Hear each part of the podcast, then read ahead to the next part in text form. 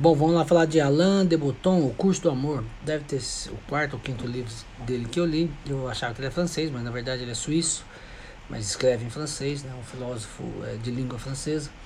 E quando eu li, eu já, já falei isso aqui, eu gosto bastante dessa filosofia do cotidiano, né? Ou do prazer, do prazer do possível, que toda uma galera, não é só o Botton não, mas tem vários outros filósofos franceses do século XXI que são muito bons é, quarto ou quinto livro que eu leio, que escreve, ele escreve de uma forma bastante clara e dá dicas sobre é, a vida para nós ocidentais racionais, que se achamos mais racionais que os outros tal, mas que temos o psicológico bastante desviado, né? Nesse caso ele fala da vida a dois, das dificuldades em especial é, para quem consegue ter uma vida a dois por mais de 10 anos, por mais de uma década nesse mundo fast, fast fashion, fast tudo.